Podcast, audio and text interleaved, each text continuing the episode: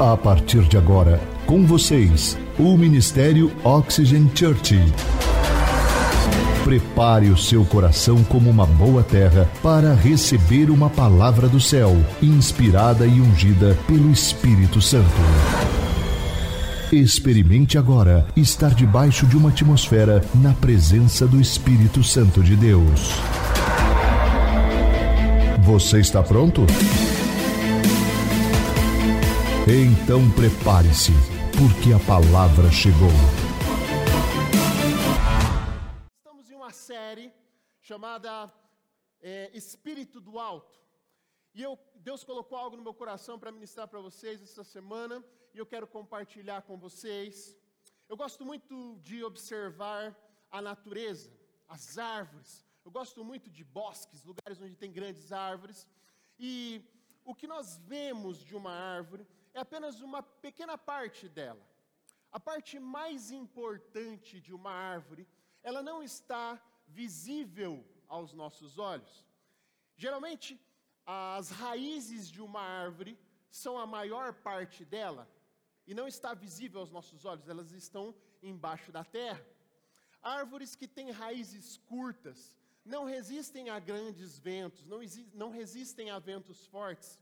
Isso porque a força e a pressão exercida na copa dessas árvores tem um efeito alavanca que acaba arrancando elas do solo e elas acabam caindo. Isso acontece muito com o coqueiro. Os coqueiros não têm grandes raízes. Eles têm raízes curtas em relação à sua extensão que está visível acima do solo. E por isso, quando vem grandes ventos, eles acabam não resistindo e caem. Pessoas são muito parecidas com árvores. Às vezes nós vemos pessoas crescendo muito e aparentemente elas estão muito grandes, muito fortes, mas nós vemos muitas delas caindo, infelizmente. Por quê? Porque elas não criaram raízes fortes e raízes profundas. Nós, como família Oxygen, queremos te ajudar com isso, nós queremos te ajudar a criar raízes profundas no Evangelho de Jesus, raízes fortes em Deus, para que você não caia como essas árvores que não têm raízes. Por isso, o título da mensagem de hoje é Raízes Espirituais a chave para uma vida plena e transformadora. No Salmo capítulo 1, o salmista nos compara com uma árvore. Salmo 1:1 diz assim: Você que trouxe a sua Bíblia, ou aplicativo do seu celular, ou você pode acompanhar aqui no LED conosco. Você que está online também, está aparecendo aí embaixo na sua tela. Diz assim: Como é feliz aquele que não segue o conselho dos ímpios, não imita a conduta dos pecadores e nem se assenta na roda dos zombadores. Ao contrário, sua satisfação está na lei do Senhor, e nessa lei medita de dia e de noite. É como uma árvore plantada à beira de águas correntes, dá fruto no tempo certo, suas folhas não murcham, e tudo o que ele faz prospera. Nós queremos que você seja como essa árvore do Salmo 1. Essa árvore é uma árvore saudável, ela está plantada em um ponto estratégico, próximo a uma fonte de águas. As suas folhas não murcham, porque constantemente as suas raízes estão absorvendo água fresca e ela dá fruto no seu tempo certo. Mas para que sejamos como uma árvore como essa, nós precisamos estar bem enraizados. E eu quero destacar hoje três pontos elementares, pontos essenciais para que você desenvolva essas raízes fortes e profundas para que você não seja abalado nos próximos ventos que virão por aí. E o primeiro ponto é intimidade. Quando vemos um relacionamento de alguém, as pessoas estão num relacionamento duradouro, longo, nós perguntamos, cara, como que essas pessoas conseguem ficar casadas tanto tempo, se darem tão bem assim? E o segredo disso é intimidade. E quando a gente fala de intimidade, às vezes a gente pensa assim na intimidade no nível físico, né, relacional, mas não é sobre isso que eu quero falar com você. Eu quero falar sobre uma intimidade profunda que tem a ver com transparência e cumplicidade. Esse é o nível de intimidade que Deus nos propõe na sua palavra. Todo relacionamento é marcado por bons momentos. Todo mundo que diz ser íntimo de alguém, amigo de alguém há muito tempo, ou se relaciona com alguém por um longo período de tempo, essa pessoa ela tem bons momentos com essas pessoas. E quando as crises vêm, quando os problemas vêm, a gente lembra desses bons momentos e a gente permanece firme, não é mesmo? Quando oramos, fazemos os nossos devocionais, nos aplicamos na leitura da palavra, isso acontece conosco, nós estamos criando bons momentos com Deus. Oração é um diálogo. Nós precisamos conversar com Deus e Deus também está falando ao nosso coração nesse momento da oração. Então é importante que você diga tudo o que está em seu coração no momento de oração. Às vezes as pessoas falam assim, pastor, mas eu posso falar isso para Deus? Cara, você deve falar isso para Deus. Você deve dizer que você está descontente, que você está ansioso, que você está preocupado. Às vezes as pessoas, não, mas Deus exige fé de mim, Ele não espera que eu esteja assim. Cara, Ele te conhece profundamente o seu coração. Ele só está esperando um momento para você abrir o seu coração para Ele em oração, para que Ele possa realmente encher você com o amor dEle e te reconfortar. Esse momento de oração é um momento muito importante, onde vocês alinham as coisas. Quem é casado sabe que toda relação saudável tem bastante diálogo. Se você está casado há muito tempo, você já conversou muito sobre muitas coisas com seu cônjuge. E geralmente tem algumas conversas que não são muito agradáveis. São as famosas DR, não é? Você discute a relação com o outro. E é ali que vocês alinham os pontos. Nós, se nós quisermos realmente ser maduros com Deus, criar raízes com Ele, nós precisamos também amadurecer a tal ponto de ter uma DR com Deus em oração. Você está preparado para ouvir, por exemplo, um não de Deus durante uma oração? Quando você traz um pedido a Ele, um projeto a Ele, Ele fala assim: ó, agora não. Nesse momento, não. Ou de repente ele reformula tudo, ele rasga e fala: não, nós vamos fazer do meu jeito. Você está pronto para isso? Pronto para ter esse tipo de conversa libertadora com Deus. Ele quer que você amadureça, ele quer que você cresça como cristão. Então, se prepare para isso. Se prepare para se relacionar com Deus de forma íntima. Em toda a sua trajetória terrena, nós vemos Jesus fazendo isso, se retirando para orar. Depois que ele tem esse momento de intimidade com o Pai, de relacionamento, de alinhamento, nós vemos Jesus se retirando daquele momento e partindo para ministrar, partindo para operar os milagres, partindo para fazer tudo aquilo que ele veio para fazer nessa terra. Mas antes, ele sempre separa um momento para alinhar com o Pai tudo aquilo que ele ia ministrar. Vamos ler juntos Lucas capítulo 5, no versículo 15.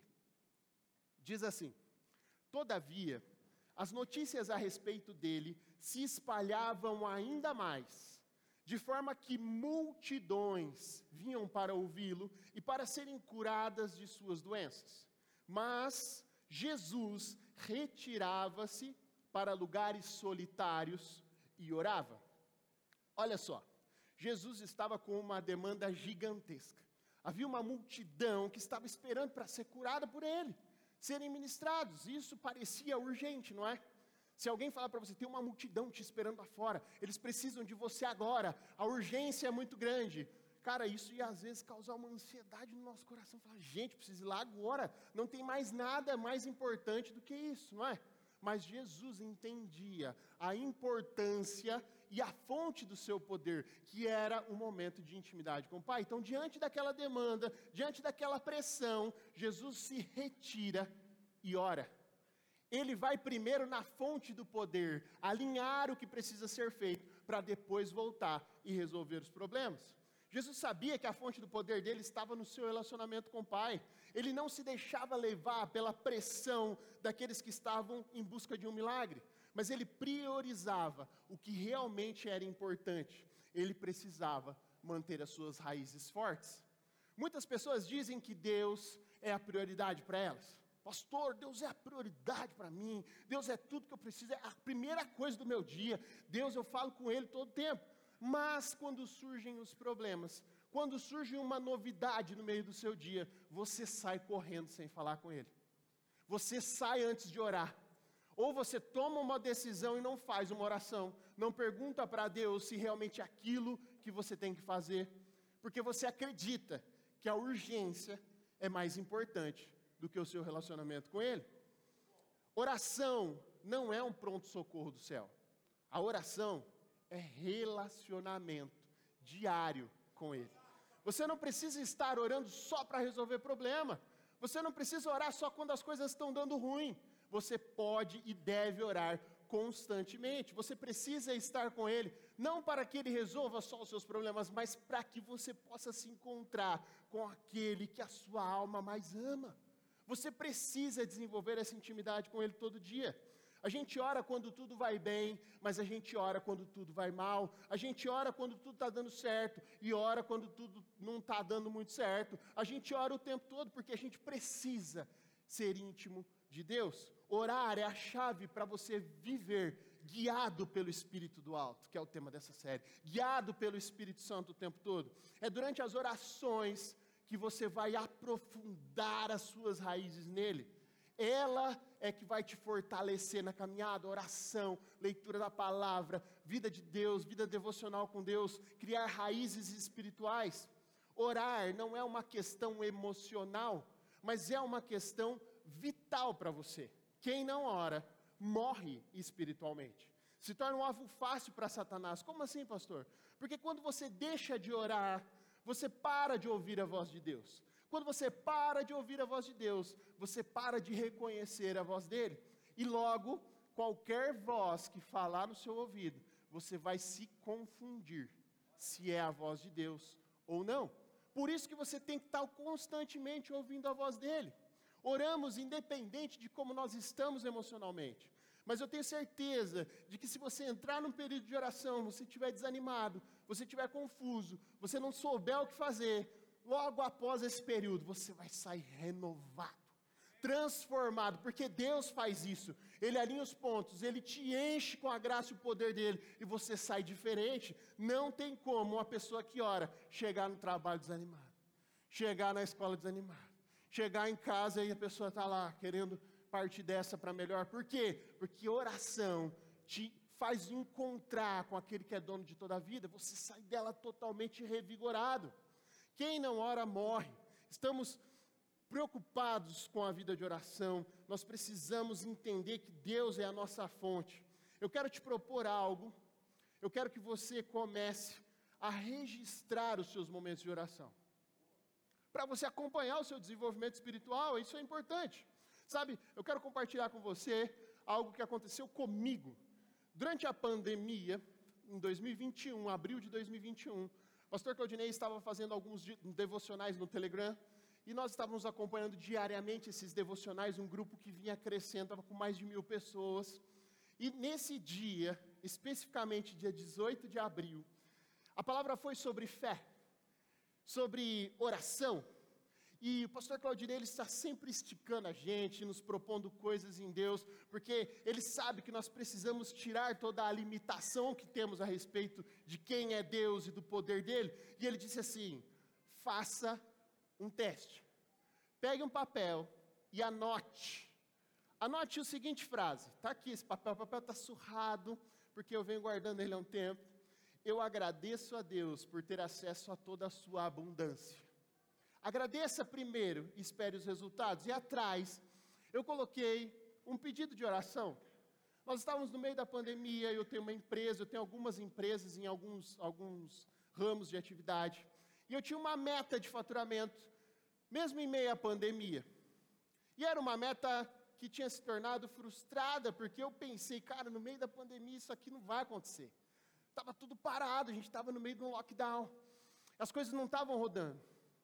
E eu falei, eu vou colocar a meta, a mesma meta, vou colocar um pouco mais, porque meu Deus é um Deus extraordinário. Coloquei um número. E exatamente um ano depois, eu mandei uma mensagem para o pastor Claudinei, falei assim, o senhor lembra disso, desse dia do devocional no Telegram, que a gente fez esse teste. E naquele ano a gente faturou mais do que eu tinha proposto nesse papel muito mais. Foi algo estratosférico, fora do comum, fora da curva, fora das estatísticas para aquele ano.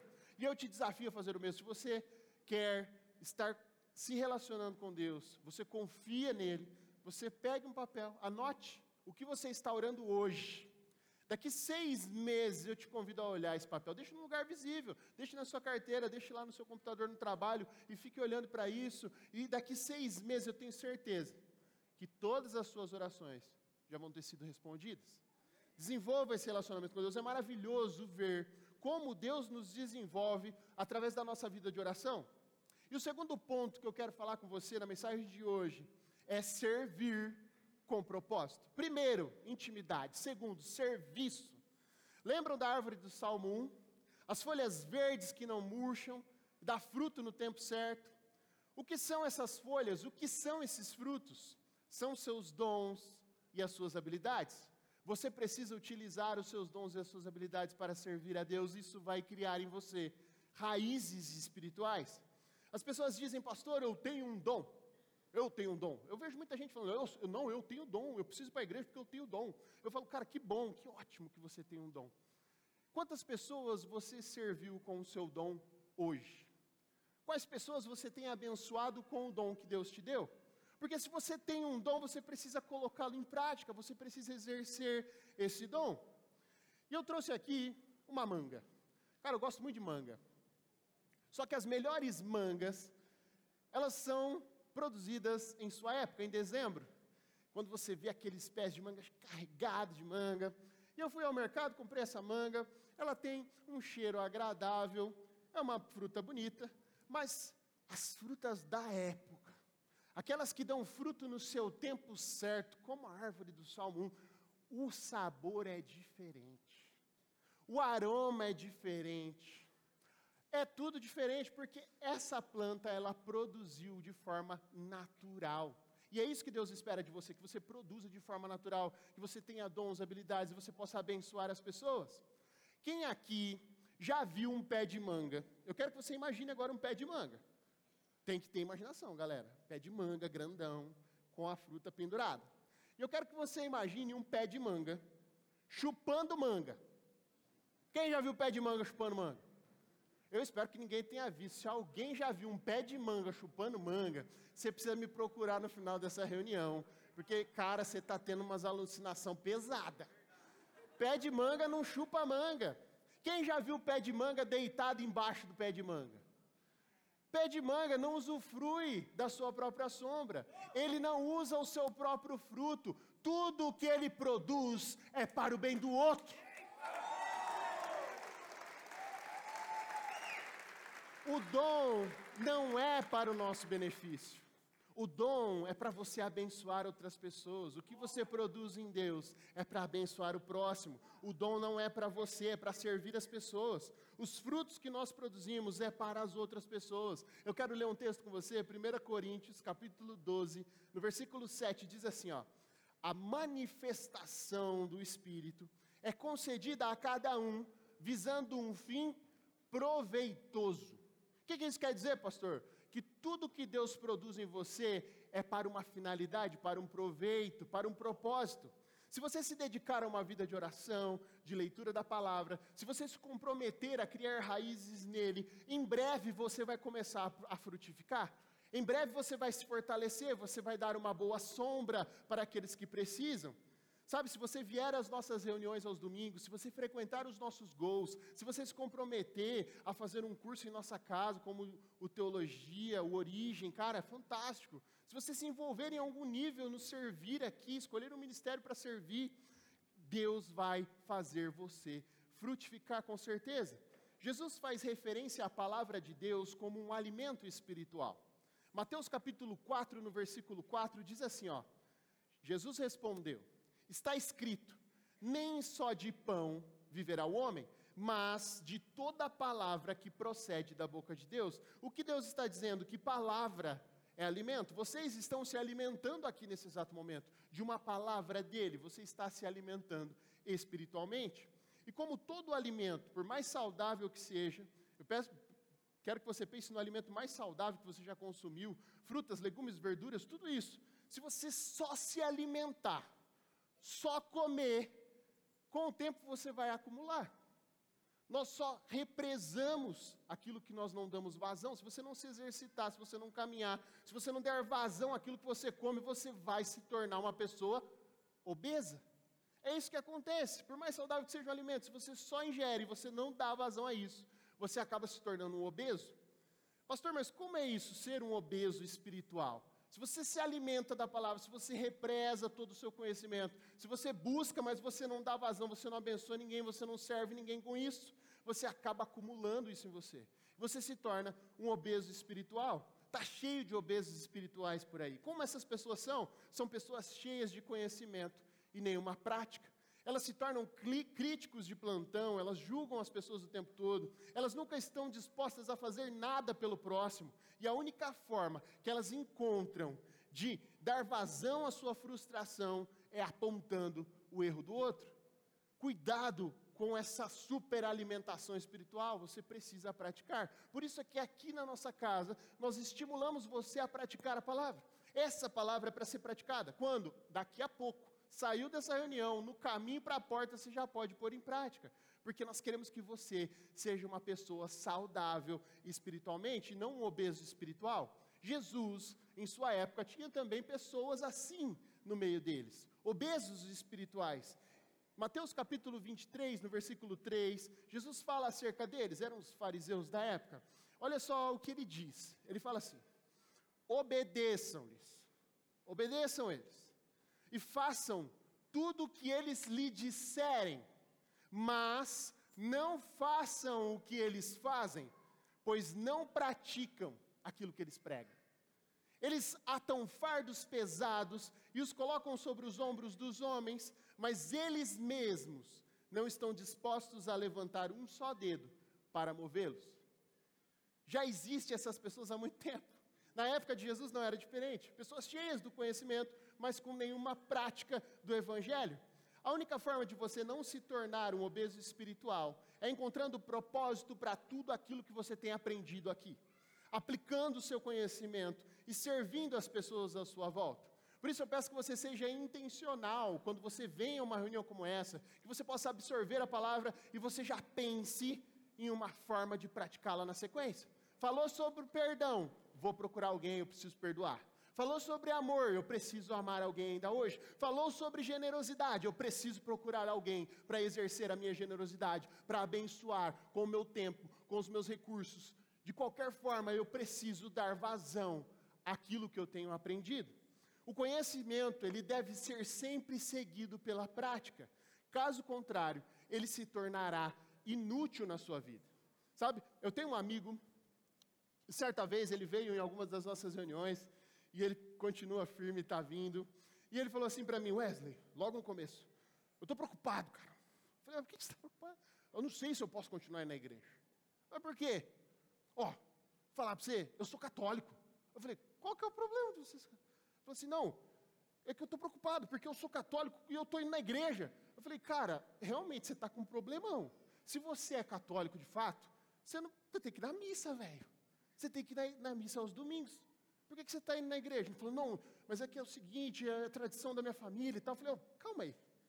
Quanto tempo faz que você não vai na missa, mano? Ele falou assim, faz 10 anos. Se você tivesse ido na semana passada, eu ia falar, cara, obrigado pelo convite. Aliás, os católicos e qualquer religião são super bem-vindos em nossa casa, amém? Nós estamos com a porta aberta para vocês, para qualquer um. A questão é que ele acreditava ser um católico, mas há 10 anos ele não pisava na paróquia. Ninguém conhecia ele lá, cara, ele não estava conectado àquela comunidade. Então ele poderia vir para cá sem problema nenhum. O catolicismo dele só servia para responder a pergunta do IBGE, mais nada. Entendeu? O que te faz um cristão é a prática. Não há como ser cristão sem prática, pois é a prática que te faz um cristão. Todo conhecimento e todo dom de Deus é útil para alguma coisa. Portanto, nós que somos cristãos, devemos utilizar os dons e habilidades que Ele nos deu para servir as pessoas que nos cercam. Assim enxergamos sentido, razão e propósito para tudo que fazemos. Se você não sabe o que fazer, se você está perdido, se você não se encontra na vida, comece a servir, porque a nossa vida passa a ter sentido quando a gente serve aos outros. É assim que a nossa vida passa a ter sentido, razão, propósito de verdade. Você precisa pôr para funcionar esses dons que Deus te deu, servindo as pessoas. Nós temos voluntários incríveis aqui das mais diversas áreas profissionais. Temos profissionais incríveis da área de marketing, de comunicação, sabe, da área técnica, de som, as pessoas assim maravilhosas. Temos médicos servindo aqui no mundo ok, em outras áreas também. Pessoas que utilizam o seu dom para poder servir a Deus nessa casa. Enxergue o voluntariado, os ministérios, como uma ferramenta para abençoar as pessoas. Sabe, você fala, poxa vida, pastor, mas eu não sei fazer nada. Cara, você sabe. Você pode organizar uma cadeira aqui, você pode receber alguém com um sorriso no rosto, isso não lhe custa nada. Você pode usar uma habilidade sua profissional para servir nessa casa. Por exemplo, nós estamos aqui nessa reunião e ainda não temos ninguém aqui transmitindo essa reunião em Libras, por exemplo. E nós temos pessoas que precisam disso. E você às vezes tem o seu dom aí, ó, oculto, e você não se pronuncia. Ah, nós queremos ser uma igreja global, nós temos essa visão global. Nós precisamos transmitir essa mensagem em todas as línguas. E você aí com o seu curso de idioma na gaveta. Você aí falando fluente uma língua e você não se prontifica a estar conosco para poder servir nessa área. Ah, não tem o ministério que eu estou buscando. Cara, presente a proposta, quem sabe você não vem servir com a gente. Use o seu dom, porque senão ele se torna algo inútil para você, sabe? E sabe o que é mais incrível quando a gente serve? Quando a gente se predispõe a amar e servir as pessoas? É que a gente acredita que está oferecendo algo a Deus, né? Você fala assim, não, eu vou oferecer algo para Deus através da minha vida e tal. Mas saiba que Deus não precisa de nada, absolutamente nada. Ele é completo em tudo que ele tem, sabia? Deus não precisa de nada nós oferecemos a Ele aquilo que Ele nos convidou em forma de gratidão. E na verdade, quando nós servimos, Deus está trabalhando algo em nosso coração. Enquanto nós pensamos que estamos oferecendo algo a Ele, Ele está mudando o nosso interior, Ele está criando raízes em nós, Ele está nos fortalecendo a cada dia enquanto servimos, nos forjando num processo de aprimoramento espiritual o tempo todo. Um estudo realizado pela Universidade Federal da Paraíba revelou que pessoas que se envolvem como voluntários demonstram mudanças de atitude e de caráter. Elas melhoram a sua saúde mental, prevenindo doenças como transtornos de ansiedade, depressão. Está se sentindo sozinho, está se sentindo fora da casinha, fora do mundo, fora do aquário, um extraterrestre. Vem servir que você vai se encontrar. E apesar do estudo ter apontado isso em uma pesquisa, essa verdade não é novidade para nós. Olha só o que diz em Atos capítulo 20, no versículo 35.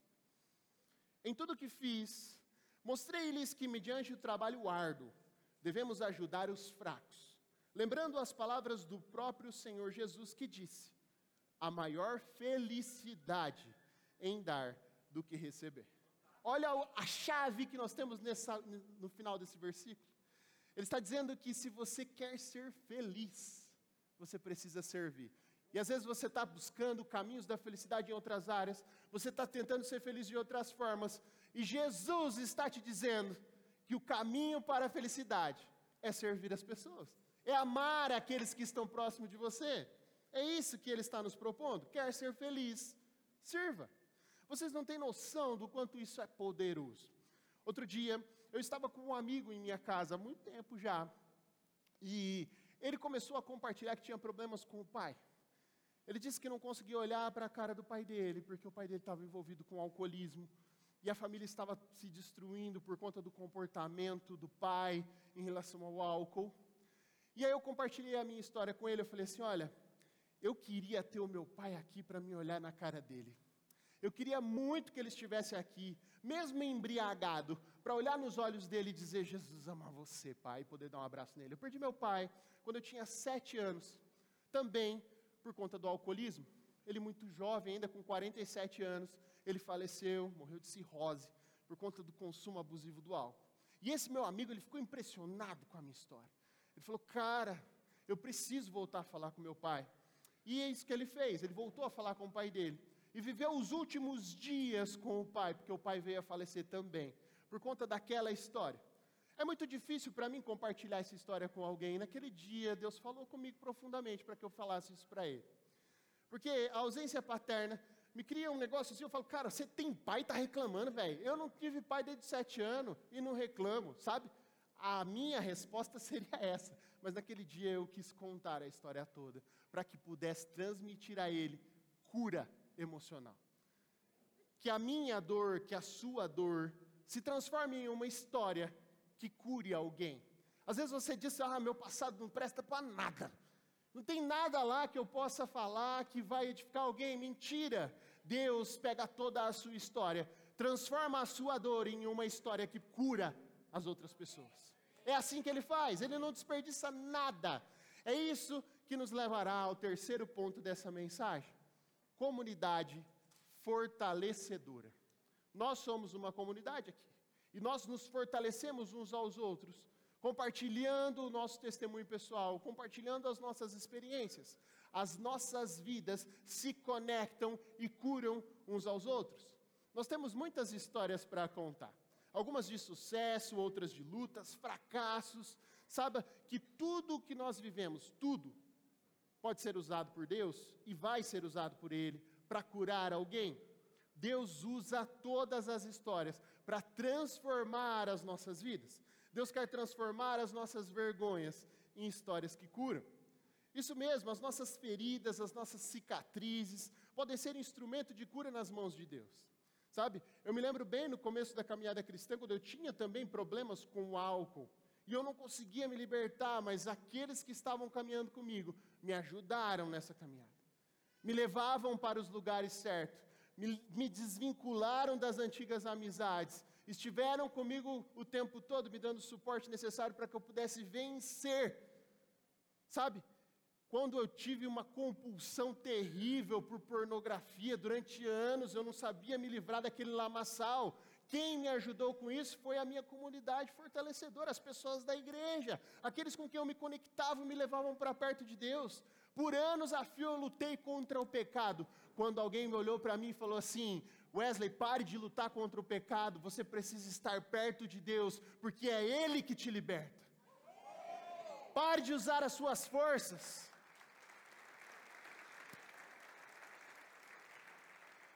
Tiago capítulo 4, no versículo 8, diz assim: aproximem-se de Deus, e Ele se aproximará de vocês. Pecadores, limpem as mãos, e vocês que têm a mente dividida, purifiquem o seu coração. Se você está lutando contra um pecado, pare, aproxime-se de Deus, porque é Ele quem vai te libertar. Hoje muitos estão experimentando cura através das minhas feridas. Vários atendimentos pastorais têm surgido, eu tenho encontrado pessoas, me conectado com elas, e Deus tem usado as minhas histórias que curam para poder abençoá-las. Sabe, é muito bom ver Deus se movendo através de nós. Mesmo que sejam histórias que nós não teríamos como se orgulhar em outra ocasião, mas Deus usa isso para transformar a vida daquelas pessoas. E elas criam esperança e falam assim: ó, é possível se libertar, é possível criar novos hábitos, é, é possível viver em uma comunidade que te fortalece, te ajuda e te apoia. Para criar raízes fortes, você vai precisar de ajuda. Com quem você tem se conectado? Quais são os seus amigos? Quais são as suas conexões aqui na nossa casa? Você está em um gol? Você está se envolvendo de alguma forma no ministério? Você está conosco todos os domingos? Você está se conectando com alguém? Ou você está sozinho no meio dessa multidão? Pense sobre isso, pense com carinho, porque você precisa de alguém para te levantar. Essas perguntas você terá que responder para avançar nessa jornada. Mateus capítulo 5, no versículo 14, diz assim: ó, Vocês são a luz do mundo. Não se pode esconder uma cidade construída sobre um monte. E também ninguém acende uma candeia e a coloca debaixo de uma vasilha. Pelo contrário, coloca num lugar apropriado e assim ilumina todos os que estão na casa. Assim brilhe a sua luz diante dos homens, para que vejam as suas obras e glorifiquem ao Pai de vocês que está nos céus. Vocês são a luz do mundo. O que, que você está esperando para Deus te acender e as pessoas que estão na escuridão começarem a enxergar você como uma referência para chegar até Deus. O que você está esperando?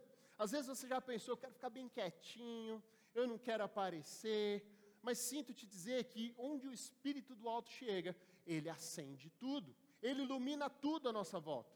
Você se torna como uma lâmpada acesa. Muitos que estão na escuridão estão esperando você acender, sabia?